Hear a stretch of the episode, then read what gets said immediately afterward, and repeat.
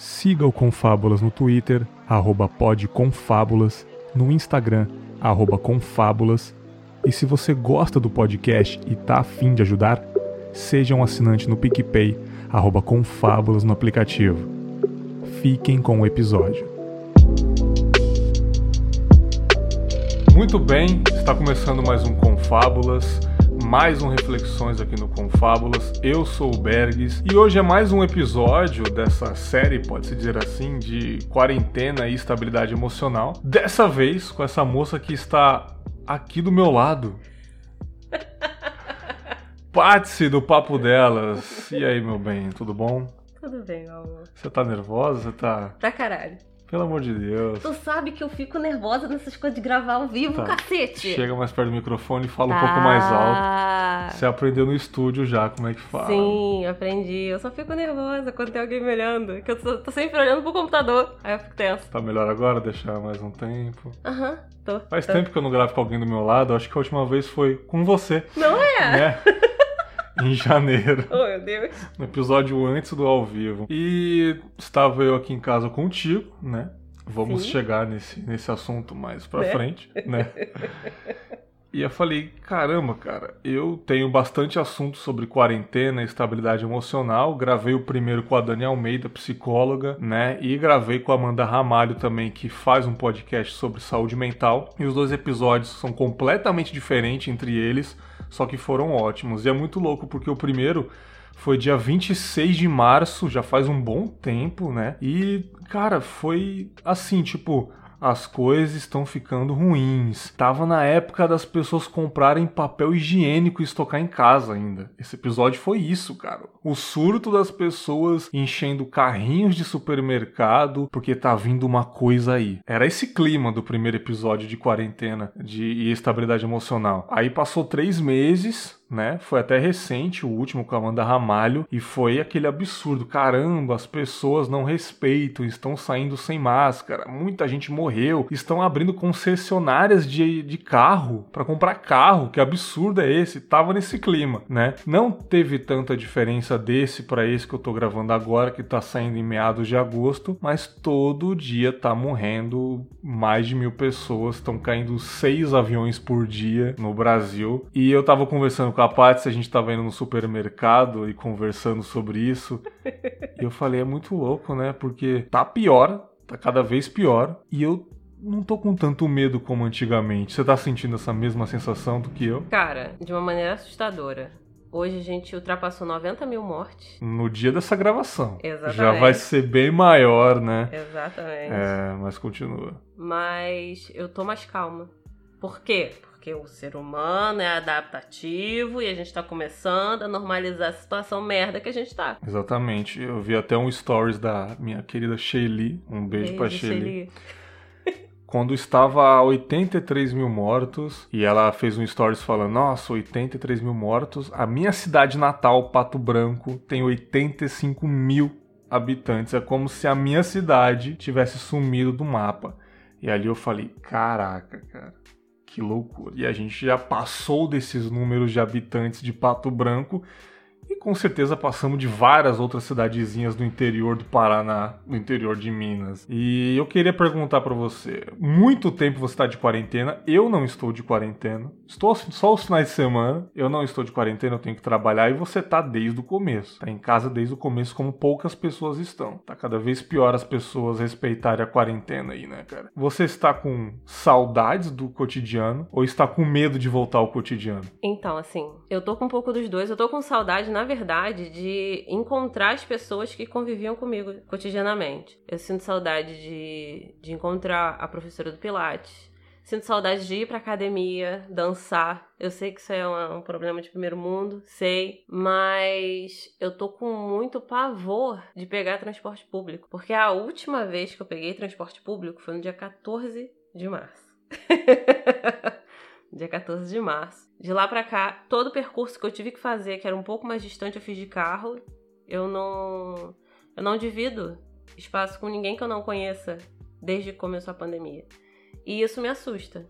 Tanto que estão tentando fazer as, as instituições particulares voltarem. E eu até havia comentado com você que se, se realmente levarem isso a cabo e tentarem exigir que, que as instituições voltem, tentando trancar o. trancar, entre aspas, né? O funcionário dentro de uma sala com um monte de aluno, mesmo respeitando distância e tal, tudo isso, eu não vou ter coragem de voltar. Porque uhum. eu tô sem pisar na rua. Eu, eu consigo contar nas, nas mãos quantas vezes eu tive que ir na rua uhum. nesses meses. Exatamente para não colocar as pessoas que eu, que eu amo em risco. Quando eu saio, eu saio cheia de paranoia. Eu não vejo as minhas sobrinhas desde março. E aí, simplesmente por conta de, de dinheiro, eu vou botar todo mundo que possa entrar em contato comigo em risco. Meu irmão eventualmente tem que me ver quando eu tô em casa e ele tem bronquite. E aí eu vou simplesmente ignorar que eu posso estar sendo um, um vetor de contaminação para ele? Não vou. Eu tinha falado até no, no episódio do Papo Delas que durante essa pandemia eu tive noção de quão privilegiada eu sou de poder ter escolha diante dessa situação. E, e é muito difícil, cara, porque eu, eu tô tão acostumada a viver pensando sempre no capitalismo, que eu sou, eu sou escravo do capitalismo, sou cachorrinho do capitalismo, eu sei disso. Uhum. Mas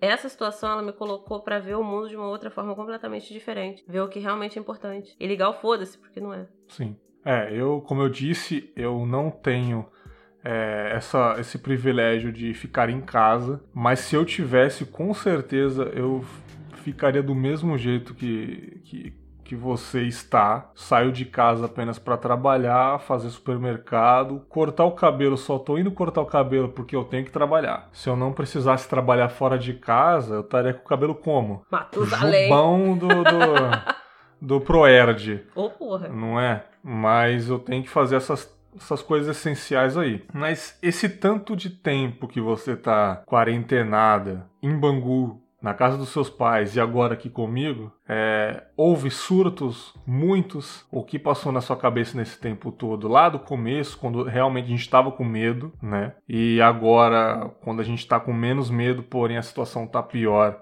É, você consegue descrever para mim e para esses ouvintes é, os tipos de situações que passaram na sua cabeça? O que eu consegui notar comigo especificamente é que ficar sozinha faz com que a minha hipocondria piore. Uhum. Porque eu já venho falando desde que começou essa se merdeler todo dessa questão. Mas, mas eu reparei que o ficar sozinha faz eu piorar muito. Porque eu fico repensando e, e quando a gente para pra pensar sozinho não compartilha, parece que as coisas vão ganhando uma proporção muito maior do que elas são de fato. E no começo eu tava bem, só que eu perdi um tio para essa doença, o irmão gêmeo da minha mãe. E aí, aí o baque foi duas vezes ruim.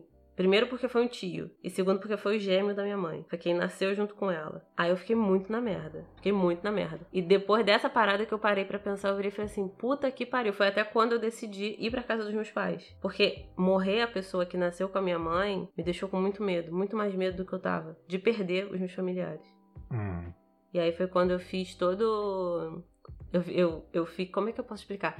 Eu fui no mercado, fiz um cálculo de quanto eu precisava para estar viva durante duas semanas, sem precisar pisar na rua. Fiquei duas semanas trancada em casa, sem atender portão, para poder ver se eu ia desenvolver algum sintoma, para aí eu conseguir ir para casa dos meus pais, de carro. O mais forte foi esse, né? Sim. Sobre a perda do parente. Tem outros que você me disse que você nem quer saber. Exato, tem gente que eu falei assim, tem gente que não tá se cuidando da minha família, tem um monte de gente negacionista.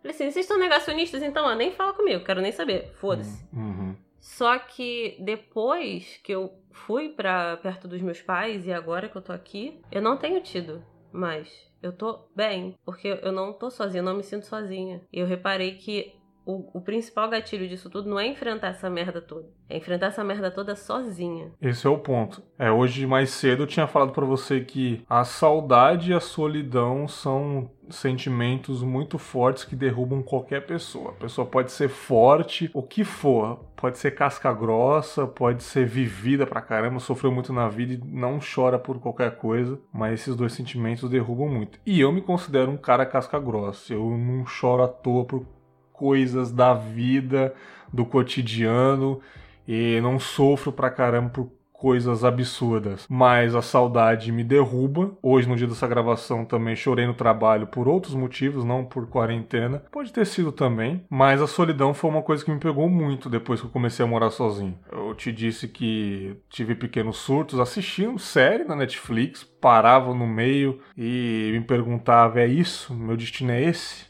Porque tá todo mundo longe, os meus amigos, você tá longe, outros amigos também estão longe pra caramba, e aí, o que, que vai acontecer? né? Foi aí que a gente conversando nas noites de Telegram, a gente se ligando toda noite e tal. Sim. Aí a gente combinou de eu fazer, de eu fazer essa viagem, furar a quarentena e ir lá, mas com medo de julgamentos, óbvio, ser humano, cara. Por um lado, falar, ah, cara, tipo, é, foda-se o que as pessoas pensam de mim, ninguém tá pagando as minhas contas. É muito bonito falar desse jeito na teoria, mas todo mundo tem um negócio aqui que as pessoas vão achar os comentáriozinhos e tal. Claro que eu não peguei e falei, pelo menos na época, no Twitter, ó, oh, estou indo no Rio, não sei o quê. Que se foda, né? Tá saindo agora porque, cara, eu não tenho medo de falar no Confábulas as atitudes que eu faço da vida. O que eu fiz não é crime. Só é um pouco irresponsável, sei que é. Por mais que a gente tomou medidas de segurança, é uma coisa que a gente tem que assumir. A gente é adulto, a gente assume o que tá fazendo. Mas, conversando com algumas pessoas, eu entendi que é, as nossas escolhas tem um peso e um preço. E eu tive que pensar qual que era esse preço. Eu falei, bom, né, eu tô surtando muito sozinho, tá difícil e parece que os dias são infinitos. É uma rotina muito desgastante e muito sufocante. Eu vou trabalhar, chego em casa, limpo a minha casa, fico no computador vendo algumas coisas, gravo um podcast para manter minha sanidade, conversar com uma galera legal ligo para você à noite, vou dormir, amanhã a mesma coisa até quando? Eu falei, isso não vai acabar, parece que os dias são infinitos, chega domingo à noite e eu penso, caramba, mais uma segunda-feira, a semana inteira vai ser a mesma coisa. E eu pensando a longo prazo, caraca, isso vai ser até quando, vai cara? Eu preciso mudar um pouco isso, cara. Foi eu que combinei com você, fiz, não fui de ônibus, fui de carro, te busquei e você tá aqui e melhorou bastante, porque eu precisava disso né, cara? E para quem não sabe, estamos juntos, né? Não é? Né? Estamos, galera. Estamos, estamos namorando. Pra quem não tem Twitter. Né? pra quem tem Twitter já sabe, né, há muito não tempo. Não é novidade né? pra Mas, ninguém. assim, estamos passando por esse momento juntos, né? E melhorou a minha Sim. sanidade de alguma forma. De vez em quando vem, mas eu falo, putz, cara, agora eu tô no nível de muita gente que tá junto com pessoas dentro de casa e porque é uma situação triste, né? Mas os meus surtos foi sobre a solidão. De vez em quando eu tweeto sobre solidão e eu falo que as pessoas realmente que têm família em casa, que têm pessoas em casa, não sabem realmente o que é solidão, cara. E ter essa solidão em época de pandemia é muito ruim, cara, porque eu nunca senti isso antes, cara. Eu nunca senti esse lance de chegar em casa. O final de semana é horrível, cara. O final de semana, por mais que eu esteja conversando com você, rindo com o pessoal do, do meu grupo do WhatsApp ou no Twitter, é horrível. Chegou um ponto que eu saí do Twitter, cara que eu via, além da pandemia, notícias ruins de política, aquilo estava me desgastando. Então Só eu precisei fazer essa coisa irresponsável, né, para me sentir melhor. E outra coisa que eu tuitei recentemente sobre furar a quarentena, porque eu fiz isso, tudo bem, cara, beleza, eu não julgo quem vai visitar parente. Eu não julgo, cara. Pô, é difícil, não é certo, não é mas eu não jogo porque, cara, ninguém sabe o que tá passando dentro da cabeça da gente. Ninguém sabe o quanto que a gente tá sofrendo. E talvez aquela visita, por mais que errado seja, vai melhorar pra gente enfrentar, continuar enfrentando essa pandemia. Então, esse foi o preço e, e que eu paguei, arriscado, para trazer você aqui. Tudo bem que aqui tá bem melhor do que o Rio de Janeiro. É né, verdade. Né, cara? Tanto que eu conversei com você, você está se sentindo mais segura, você não saía para fazer supermercado. A gente foi fazer supermercado juntos, você ficou melhor. Sim, tá bem vazio. Tá, tá bem mais tranquilo, por mais que não esteja vazio, mas. Comparado fato, ao Rio é, de Janeiro, tá muito vazio. Por, pelo fato de é interior do Espírito Santo, aqui tem alguns casos, aqui melhorou já. Você sente boa pra eu tô trabalhando e você à tarde pegar a chave no mercado aqui na esquina comprar um negócio. E isso eu fico mais aliviado, né? É, sobre aglomerações. Teve um caso bem chato recentemente. Sim. Né? Eu tô sendo convidado para ir para festas, churrascos já há um bom tempo e eu sempre rejeito. Amigos meus aqui é, que já trabalhou comigo ou trabalham comigo. Teve um recente também que eu fui convidado e eu não fui. E por mais que seja uma situação chata, Berg, você não vai, não sei o que, eu falo, pô, galera, eu não vou. Por um motivo de quê? Cara, eu não tenho essa cara de pau. Eu não vou postar nas redes sociais, fazer um stories que eu tô na festa, eu não vou. Mas eu não tenho essa cara de pau, cara. O tanto de notícia aí que eu fico julgando um monte de babaca fazendo festa, eu tô lá no meio de uma festa. Verdade. E ainda mais que eu te trouxe até aqui. Então eu sou responsável por você de certa forma. Aí eu vou trabalhar o dia inteiro, que já é arriscado. Tá tranquilo, mas é arriscado. Tô saindo de casa. Vou pra uma festa, aglomerar. E vem aqui e te passa alguma coisa. Como é que vai ficar a minha cabeça? E é uma coisa que você rejeitou também, né? Festas Sim. de família, né? Sim. Inclusive, meu tio ainda não tá falando comigo. Porque teve um tio meu que tava furando a quarentena, convivendo com um monte de gente, soltando pipa na rua. E aí ele queria chegar muito perto. Eu falei para ele não chegar tão perto, porque ele não tava respeitando a doença, né? Do jeito que tem que respeitar. Ele ficou muito chateado, parou de falar comigo. Já tem dois meses. E não tá falando comigo. Mas depois Sim. da briga, ele passou a dar uma respeitada na quarentena. Então, depois que passar isso tudo, aí quando eu puder parar para conversar com ele, eu vou virar para ele e falar assim: o esporro não fez você ficar em casa? Então eu tô satisfeita. Com o tempo a gente volta a se falar. Sim. E como eu disse que eu chorei hoje por saudades e tal, não foi pela quarentena, mas de certa forma foi. Eu fico pensando, cara, tudo bem, queria muito que minha mãe estivesse aqui, óbvio que eu queria muito, né? As coisas iam ser diferentes. Mas será que eu teria cabeça se eu tivesse morando com ela, numa hipótese, uma realidade que eu não estaria em casa, estaria continuando trabalhando, não estaria de quarentena e ela estivesse em casa. Como que eu ia ter cabeça para trabalhar e chegar perto dela, cara? Sabe? Ela seria o grupo de risco. Seria demais. E, cara, já pensou você ser responsável pela morte do seu pai, da sua Nossa. mãe, da sua avó por causa de uma negligência dessa. Como eu vejo exemplos de pessoas que estão ao meu redor fazendo isso, tem mãe em casa de idade, tem irmão mais velho e tá saindo final de semana pra caramba e não tá nem aí. E eu já dei uma cutucada e falei, cara, se acontecer alguma coisa com a sua mãe, com o seu pai, com a sua avó, como é que você vai continuar vivendo com essa culpa, né? E é uma coisa que você rejeitou. Você rejeitou uma festa recentemente com, com esse argumento de que, putz, se eu passar alguma coisa pro meu pai, com a minha mãe, como é que eu vou lidar com essa culpa? Exatamente. Não é? E como que foi o retorno da pessoa que te convidou pra festa? Neguei. Inclusive, descobri que um monte de tios meus pegaram Covid. Uhum. Teve reunião de amigo que eu, que eu falei que eu não iria. Mas a grande maioria das pessoas tá sendo compreensiva.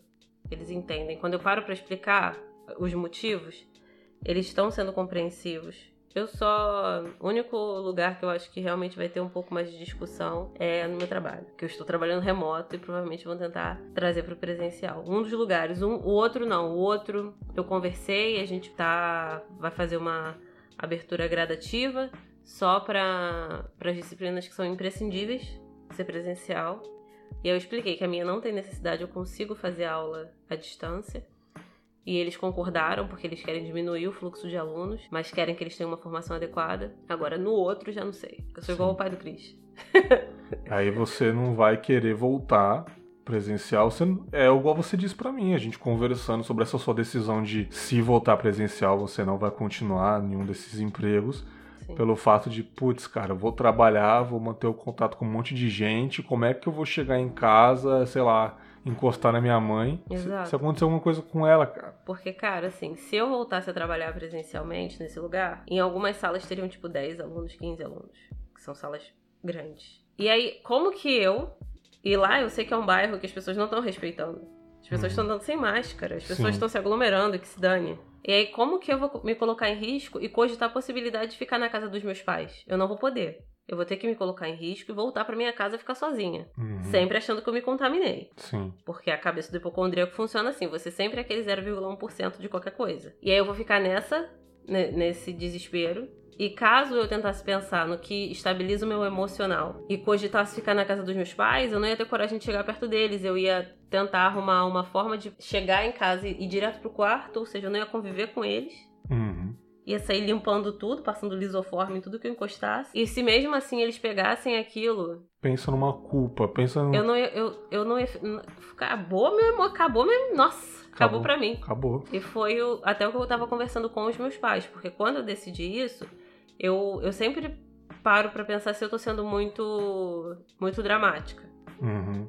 E aí eu chamei os meus pais para conversar e eu expliquei para eles. Eu falei assim, gente, se eu passar alguma coisa para vocês, eu, vou, eu não vou conseguir me perdoar. Porque eles são as, as duas pessoas mais importantes da minha vida. Não só eles, os meus irmãos e os meus sobrinhos. Sim. Mas mas eu não ia conseguir conviver com essa culpa, sabe? Tanto que até para eu vir para cá, que você tinha falado, ah, a gente foi irresponsável de certa forma, mas até para eu vir para cá, eu inicialmente estava na casa dos meus pais. Você não me encontrou lá. Eu voltei para minha casa, fiquei sozinha em casa para encontrar você. Exatamente para não ter isso de de um monte de gente encontrar com um monte de gente. A única pessoa que estava em contato com eles, depois entrou em contato com outra pessoa, fui eu. E a gente teve todo esse cuidado, todo esse controle. Então, assim, no fim das contas, a gente não foi, foi responsável porque a gente furou a quarentena, isso é fato. É, não sejamos hipócritas é. aí, né? Mas a forma como a gente escolheu fazer isso, onde você não entrou em contato com ninguém para chegar lá, só comigo. E eu também. Não, não fiquei zanzando encontrando outras pessoas antes de encontrar você. Eu saí de um local que eu tava reclusa há meses para encontrar você. E eu tô aqui agora. Não fico sassaricando por aí. Só vou na rua quando é necessário para ir no mercado. Sim. É, é, muito louco conversar com você sobre isso porque é uma realidade muito diferente. Porque, tipo, você tá tomando todas as medidas possíveis. Claro que não tem como ser 100% correto. Não dá, a gente tem que sair de casa por uma coisa ou outra. Não dá, não dá. Mas é muito louco o seu tipo de raciocínio de pessoas que a gente conhece também na internet, principalmente amigos seus lá do Rio. E as pessoas daqui que, cara, parece que aqui a vida tá normal, cara. Até uma das pessoas que trabalha comigo, é, uns dias atrás, falou: Ah, cara. Para mim esse negócio de Covid acabou. Para mim foi tudo politicagem. Hoje eu Porra, olhei pro sol, o sol tava lindo, vim trabalhar tranquila, pra mim acabou isso daí. Aí eu peguei e falei assim: para de falar merda, cara. eu falei pra essa pessoa: para de falar merda, cara. Tipo, claro, com um tom zoando, né, pra não, não, não tornar uma briga. Vai falar, para de falar merda, que politicagem, cara. Da onde você tirou isso, cara? O sol, aí eu peguei e falei, ah, cuidado pra não olhar muito pro sol pra você não se queimar também, tá? Não é? Aí o pessoal deu uma risadinha também. Eu falei, pô, para com isso, cara. E é pra continuar se cuidando, não sei o quê. Mas depois que a pessoa saiu do ambiente, eu falei, caraca, como é que pode esse pensamento, cara? Né?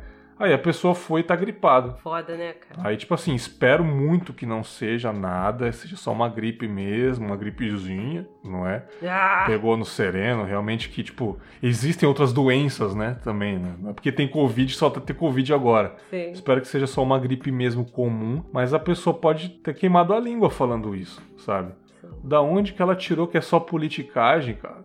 Claro que tudo tem política, mas pô, isso é uma doença, acima de tudo é uma doença. A pessoa olhou pro sol, viu o dia lindo e acha que tá tudo normal, cara. É porque eu te falei, não aconteceu ainda com pessoas ao redor dela. Quando acontecer, a pessoa vai se tocar, entendeu? Infelizmente, só acontecendo às vezes para algumas pessoas se tocar. Ou às vezes nem isso, né? Que foi o caso quando eu entrevistei, quando eu gravei com, com o Rodrigo Alves no Trajetórias. Ele falou que o porteiro do prédio dele morreu de Covid. No dia seguinte, ninguém mais falava sobre isso, tava todo mundo fazendo festa nos apartamentos, sem um pingo de respeito pelo funcionário ali. Mas também porteiro sabe como é, né? Ele falando, cara. Algumas pessoas nem ligam. Porteiro de prédio grande, prédio particular. É só mais um que é só abre o portão Entendeu? É triste, cara. O cara morreu de Covid, dias depois já estavam festejando e tinha outro porteiro, porque é mais um número. Morreu, substitui. Né? Mão de obra barata. Não aconteceu nada com os, com os moradores do apartamento, né? É muito triste isso, e isso está se tornando, pelo menos aqui no interior, em alguns interiores, o seu amigo que mora no interior de São Paulo, você falou que lá a galera também não está se cuidando porque é uma cidadezinha pequena, tem um ou dois casos, então a galera acha que não vai chegar, mas existe um negócio chamado interiorização do vírus, que quando não é cuidado nas capitais, ela vai indo devagarinho para os interiores. Aqui está contendo, mas quando está contendo, o prefeito falou: vamos abrir tudo já que está melhorando. Aí o negócio volta para cá. Isso está se tornando o novo normal normal. Odeio é um, esse termo. Que é uma palavra que você odeia. Por que você odeia essa palavra, o novo normal? Será que é muito prejudicial tratar desse jeito, na sua opinião? É prejudicial, porque as pessoas vão começar a achar que, que tá ok morrer mil pessoas por dia, como tá sendo, e que a vida tem que continuar. Tudo bem que a vida tem que continuar, mas isso não tem que ser tratado como uma coisa comum, como ah, agora infelizmente morrem mil pessoas por conta dessa doença. E aí vem sai gente do bueiro falando: "Ah, mas também morre tanta gente por conta de não sei o quê". Foda-se, mas uma doença não deveria matar mil pessoas por dia. E é aquilo que você havia falado sobre a questão da politicagem. Infelizmente, aqui no Brasil, também é um pouco de politicagem, porque essa negligência toda na, na abordagem dessa doença acaba sendo uma manobra política também, porque tá morrendo majoritariamente pobre. Uhum. Não, eu, eu, eu te falei, cara, tipo, tudo bem, tem o lance que você falou aquele dia para mim que o mais privilegiado da cadeia ser humanial.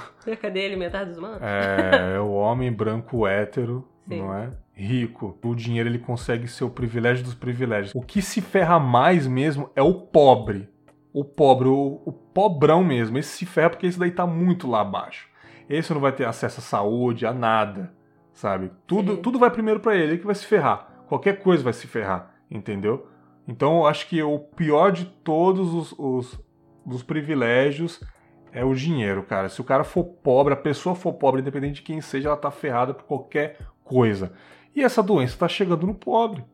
É o pobre que tá morrendo, é o, é o dono do lugar onde você trabalha que tá pedindo para todo mundo voltar a trabalhar, mas ele em si não vai. Tá dentro de casa. Não é? É os donos do prédio lá do Rodrigo lá, é, os moradores. O porteiro morreu porque é o pobre, os caras do prédio não estão nem aí, não é, cara? E cara, se tu parar pra pensar, quando tinham poucas mortes diárias, mas era majoritariamente de gente com dinheiro, o país inteiro entrou naquela quarentena, alguns locais fizeram lockdown, fizeram tudo aquilo. Uhum. Quando começou a morrer só pobre, aí não, aí tem que abrir, porque a economia do país. Por favor, né? Quando começa a matar pobre, não fica mais tão importante assim. Só é importante quando mata rico. Sim. Cara, você acha que. Eu falei no começo sobre a gente estar tá sentindo menos medo de porque a gente fica anestesiado, né? O lance, tipo, é, a polícia invade a favela, os moradores ficam com medo, mas depois de um tempo a galera tá tomando uma cervejinha no boteco, a polícia passando do lado e a galera continuando a vida. A gente tá acostumado com esse absurdo que é a pandemia, então? A gente tá acostumando, porque é o que eu, o que eu tinha falado. O, o ser humano ele é adaptativo. A gente consegue se adaptar até a uma situação merda. E a gente, aos poucos, está se adaptando. Tanto que foi aquilo que você tinha comentado. No começo, o pessoal tava estocando papel higiênico e álcool gel. O pessoal tava saindo no soco no supermercado, cadê álcool gel? E agora as pessoas estão até tiram a máscara para conversar. Sim, Transformaram o, esses equipamentos de proteção individual em acessório, só para dizer que tem. Sim, cara, nossa, dá uma, muita raiva quando eu vejo alguém com a máscara no queixo, cara. Porque quando eu tiro para tomar uma água, para almoçar, beleza. Mas fora isso, eu não consigo tirar do rosto, cara. Exato. Quando tá abaixo do meu nariz, eu já acho que eu tô cometendo um crime. Já dá angústia. Já dá um negócio. Quando eu vejo as pessoas com a máscara no queixo, andando na rua, pra que que tá usando desse jeito? Tem até um tweet que eu curti um tempo atrás que o cara fala que toda pessoa que anda sem máscara ou máscara no, no queixo, pra mim é negacionista. É, e tem aquela piadinha também, que andar com com a máscara, mas com o nariz de fora é o mesmo que usar cueca e deixar o pinto pra fora. exatamente, exatamente. Isso tá errado, cara. Agora, uma coisa que você falou que discordou de mim antes da gente gravar, uhum. sobre valorizar a vida depois dessa quarentena, uma coisa mais nossa, né, cara? Na minha opinião, não, tanto que, tipo, a Itália já tá melhor e a galera já tá fazendo desfile de moda lá, como tudo estivesse normal.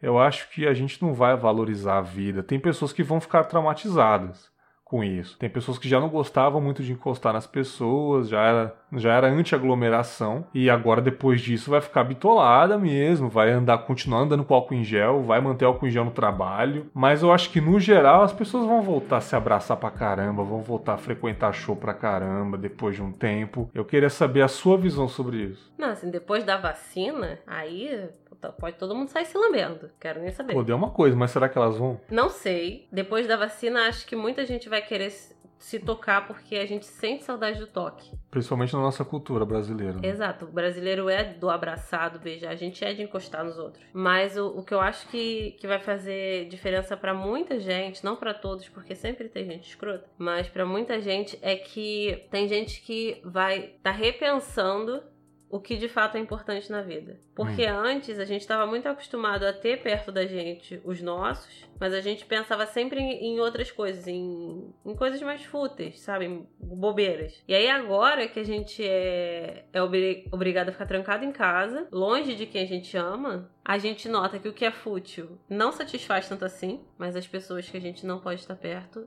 doem muito ficar longe. Sim.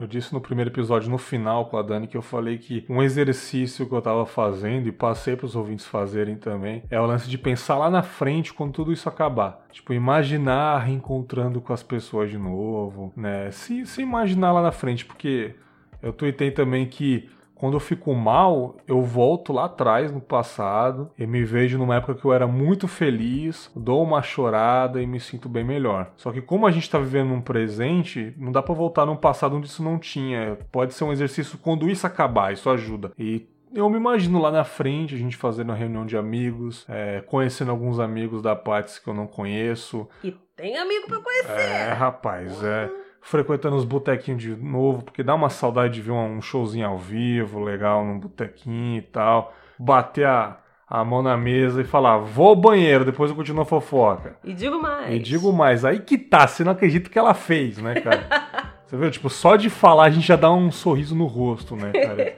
É uma lembrança que a gente vai ter no futuro. É, você costuma fazer esse exercício, você costuma conversar com amigos, ah, que saudade de me encontrar com você, vamos se encontrar quando isso acabar.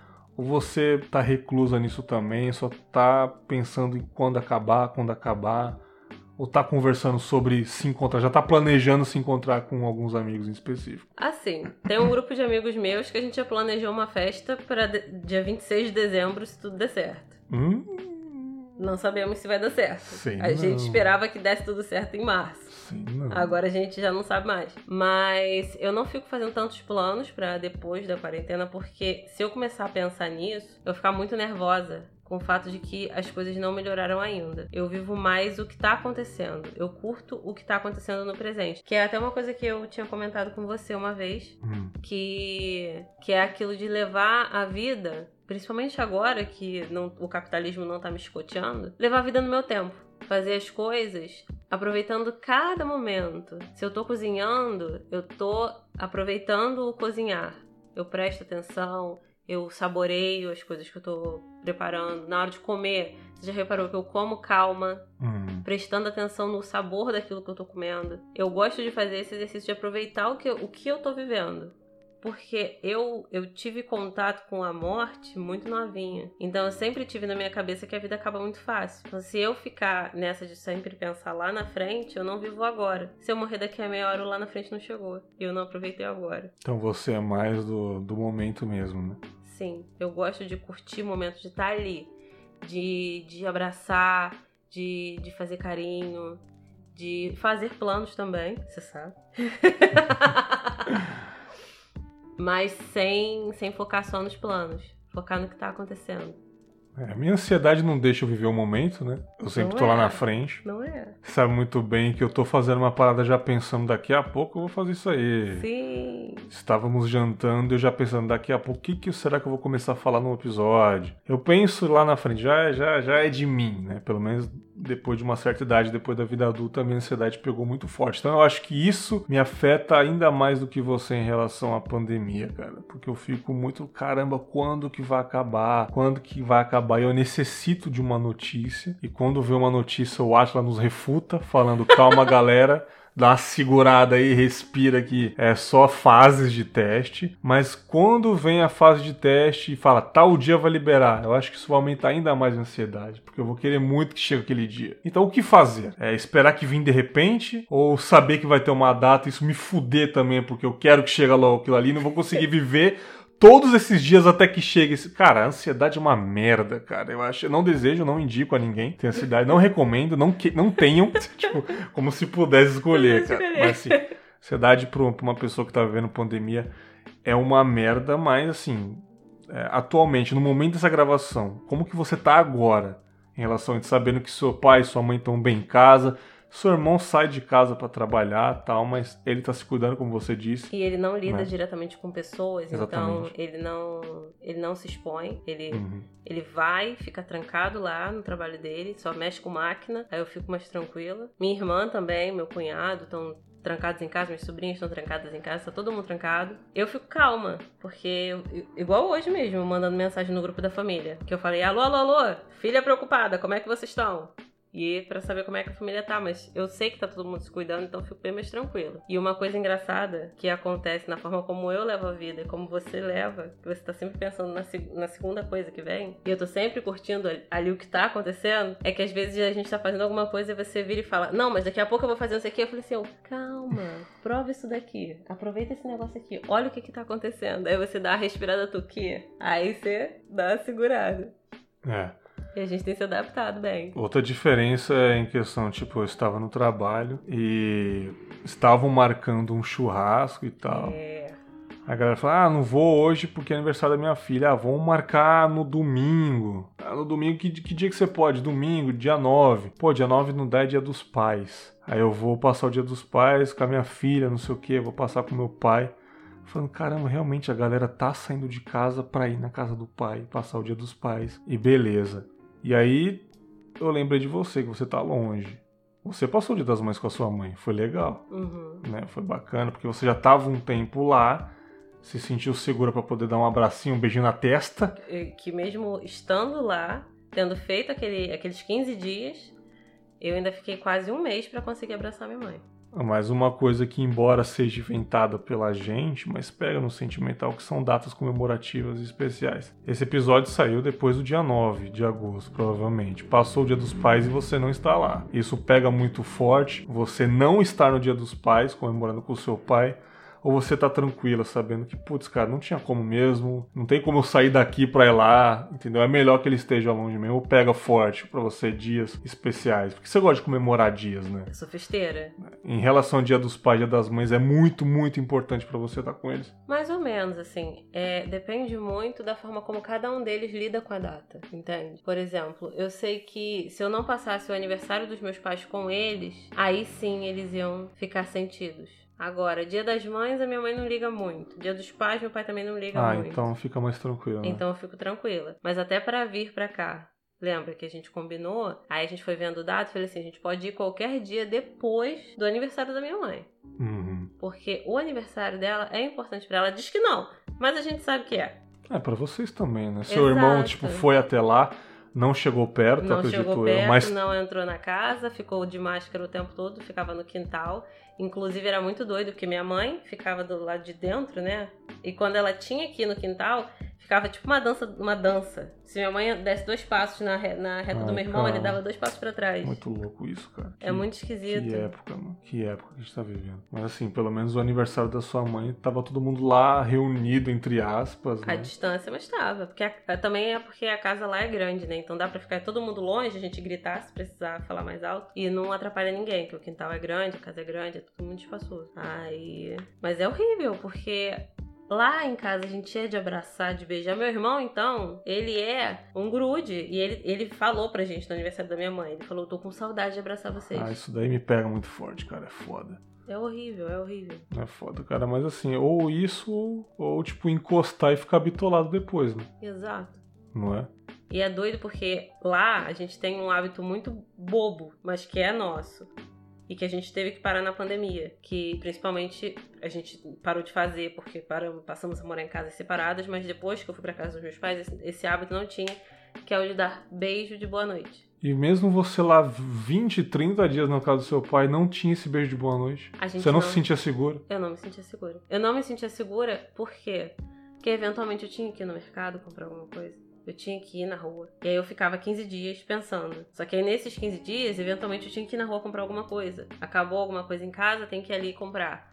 E aí eu ia e eu já ficava mais 15 dias preocupada. E desde que começou a pandemia, eu não, dou be- não dei beijo de boa noite nos meus pais. E era uma coisa diária. A gente não dava bo- boa noite sem chegar e dar um beijinho. Se não desse o beijinho, um falava assim, ué, cadê meu beijo? E vinha e dava um beijo na testa, um beijo no rosto, alguma coisa assim.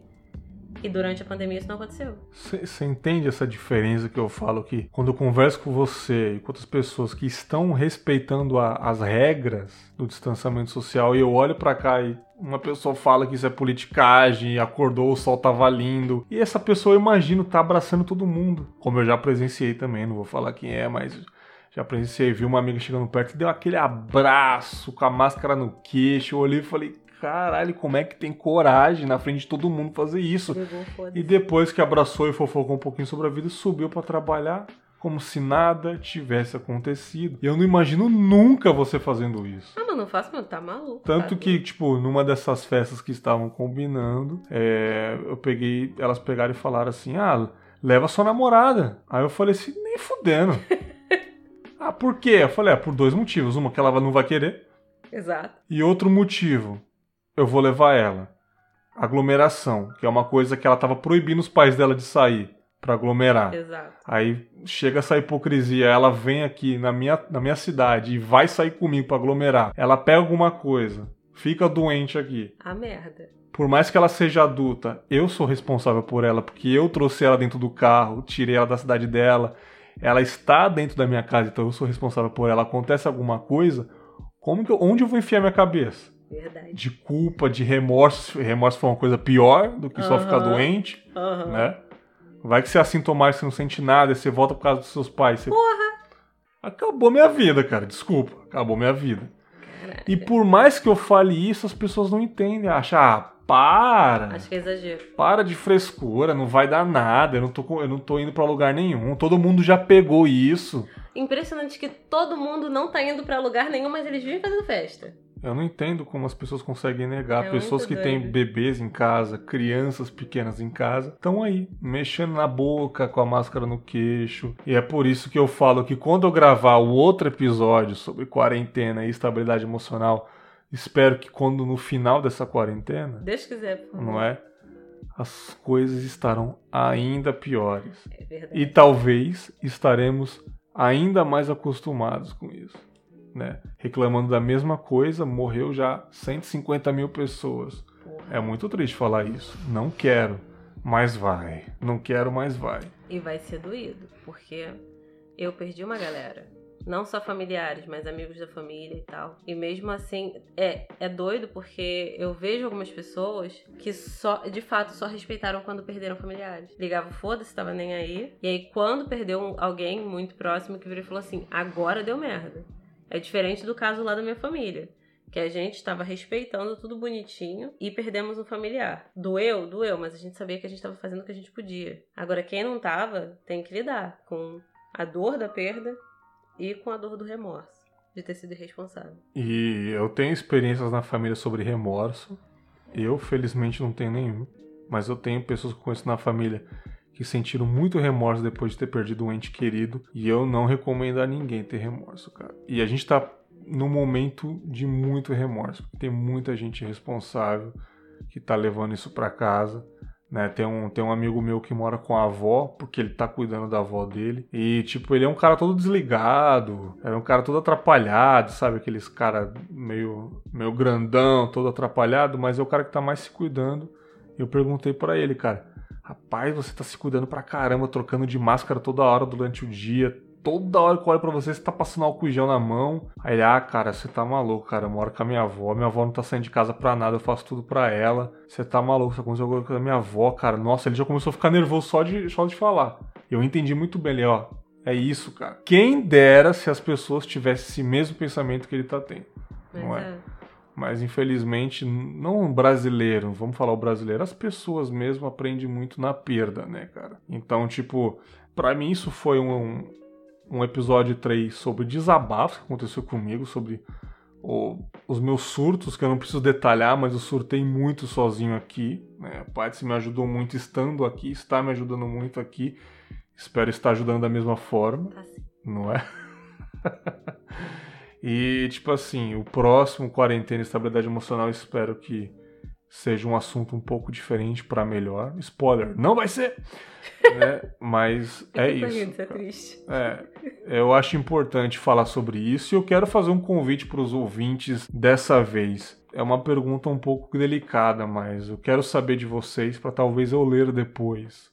Se, se assim eu tiver vontade. Como que está a sua experiência com os parentes, pessoas que você amam, sobre perdas com a Covid? Vocês perderam pessoas que vocês amam? Parentes, namorados, amigos? Se Pais. sim, sim, os pais, é...